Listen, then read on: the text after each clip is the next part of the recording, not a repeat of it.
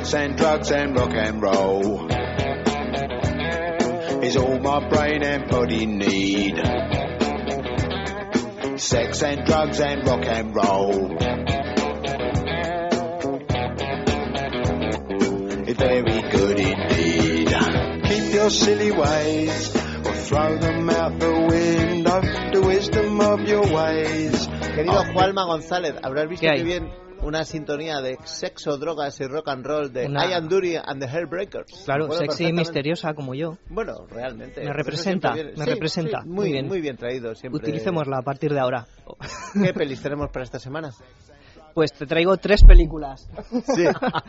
Te traigo tres películas. Una es Los Juegos del Hambre, que eh, no es solo un éxito de taquilla. Estamos hablando de la nueva sensación eh, casi social, de ¿Qué fenómeno social, esta diríamos. peli que es, es verdad, se ha convertido en un, en un referente. En un referente. Esto es una adaptación de una serie de novelas juveniles, hay tres, o sea que será una trilogía de películas también, eh, y que mm, se ha presentado casi como la sustituta, mm, no sé si natural, de la saga Harry Potter y de Crepúsculo. Más de Harry Potter que de Crepúsculo, porque aunque sean novelas juveniles, esta es más de aventuras eh, que romántica, como, como la segunda, ¿no? Entonces, eh, estamos hablando de cifras del estilo Avatar, para que te hagas una idea. Es ¿Tanto? decir, no es un éxito de taquilla normal, de estos que puede haber cada dos, tres semanas. Eh, es un fenómeno social. 500 millones de dólares solo en Estados Unidos, cuatro semanas consecutivas en el número uno de taquilla. Eso ya no se, eso no ocurre más que una vez cada tres, cuatro años, cinco, si es que ocurre, ¿sabes? ¿Y era esperado o ha sido sorpresa? Era esperado porque el público juvenil es muy, muy fiel y, y ya se veía el entusiasmo, se rumiaba en el ambiente que, que la película, a poco que acertase la campaña publicitaria, pues iba a arrastrar a toda esa gente, ¿no? Eh, eh, lo bueno es que ha arrastrado no solo a los jóvenes, sino también a los adultos, porque es una película de aventuras eh, juveniles, eh, pero es muy dura, es muy dramática, el argumento es muy serio eh, y, y yo creo que eso también ha debido de llevar también al público más o menos adulto eh, y no solo al joven, no solo a los jovencitos con ganas de, de espectáculo, ¿no? Pero no es un poco plagio de la japonesa Battle Royale. Battle Royale, sí, se habla de Battle Royale y yo incluso que me gustan más las americanas, pues eh, hay muchas más referencias. Hay una novela de Stephen King. Sí. eh, que luego se hizo una película que se tituló Perseguido, ¿no? Que no me acuerdo del título de la novela, pero también era eso, era un espectáculo eh, gran hermano eh, Sí, en el doméstico, en donde básicamente los contendientes se tienen que matar entre sí para sobrevivir debido a diversas causas que explica Bueno. la película, ¿no? Iremos. pero Iremos, no está sé. bastante bien. Para Sí. ser el, típico, el tipo de película, eh, tal y como lo he definido, de, de una película de aventuras juveniles, es muy seria la película. de es que para el público juvenil. es jo- somos ¿Mm? jóvenes, ¿no? Todos. Ujú. Segunda película. Segunda película, vamos a pasar a una que mm, en principio sí que es eh, más para ese público adulto, no el juvenil, que también va a las salas o se merece películas, ¿no?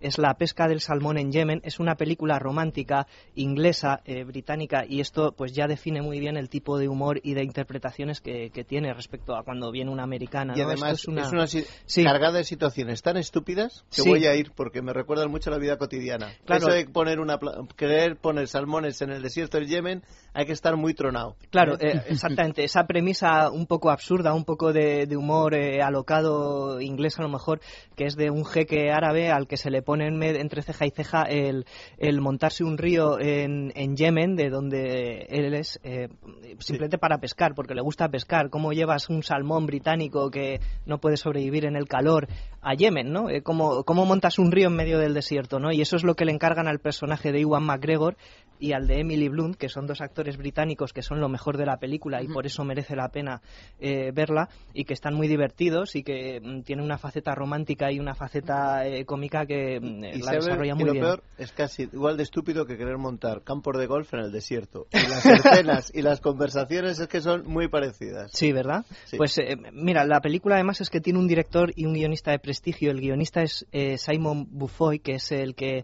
ha hecho casi todas las películas de Danny Boyle, es decir, 127 horas, eh, Slumdog Millionaire, Sí. por la cual se llevó el Oscar, eh, Trainspotting, y aquí aquí eh, pues eh, se aproxima a un registro pues un poquito más eh, bien intencionado de película romántica no Eh, me parece que no le sale tan bien como cuando se pone puñetero eh, con Danny Boyle no cuando cuando le da un poco de marcha al asunto.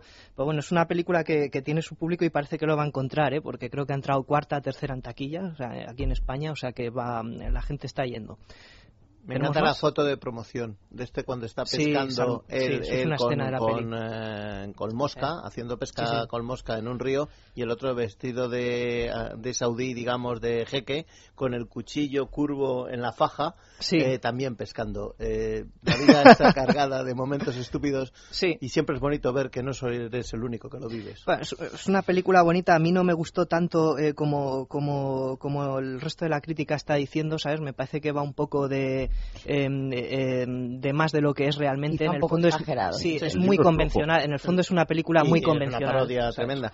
Pero Tercera película. Tercera película. Esta 30 sí que es convencional. Soul Surfer es la historia real, eh, basada en hechos reales, de una surfista eh, que en Hawái, eh, una chica de 15 años, que, aficionada al surf, a la cual un tiburón se le comió el brazo eh, mientras hacía surf, ¿no? Y entonces ella, con la ayuda de sus familiares, consiguió recuperarse de tal forma que casi al día siguiente de salir del hospital estaba compitiendo otra vez, ¿no? Guau. Y adaptándose. Eh, esto es lo que te cuenta la película, no hay más. Tiene un buen reparto de secundarios, Dennis Quaid, Helen, Helen Hunt, es decir, actores que dan Muy para bien. mucho más que esto. Y la historia, pues, es muy convencional, muy destinada al público conservador estadounidense, en el sentido de que eh, cada dos escenas hay una misa en la película. Y el afán de superación y todo. Exactamente, es un, relato en plan Rocky, pero muy de andar por casa. No, Está bien hecha, Perfecto. Pero nada más. o sea, es una Sobremesa, película sobre- sobremesa, Antena película de 3 de la, esta- de la de la tarde, en- tarde, en, sábado, en cadena privada. sí, con, justo. con, con el estómago lleno de pasta de unos buenos gnocchi que me voy a preparar a cuando llegue Ahora a casa. mismo. Porque queridos amigos, 13.55, ¿Nos esto se acaba y nos vamos. Sí, Nos vamos. mañana a las 10. A las 10, otra vez. ¿Qué pasas lista? Bueno, mañana voy a pasar lista y el colaborador que no venga mañana, bueno, mañana todavía, ¿no? Pero el sábado que viene voy a pasar Hombre, lista. Hombre. Como no Eh, estén el, que no esté aquí y los oyentes. O sea, voy a pasar a los cuatro que tenemos, por ejemplo, a mi madre, mi cuñada, la del Eh, pueblo. eh, mi madre. Tu hermana, tu madre, sí, eso, o tu hermano. Mi hermano a veces nos escucha, ¿no? Sí, Siempre. no, pero no siempre porque están en misiones especiales. Claro, ¿no? es verdad. ¿eh? Está ahí, no sé, adiós. que nos vamos. Adiós, que viene Paco Carrera con las noticias. Estamos de fin de semana. Es radio.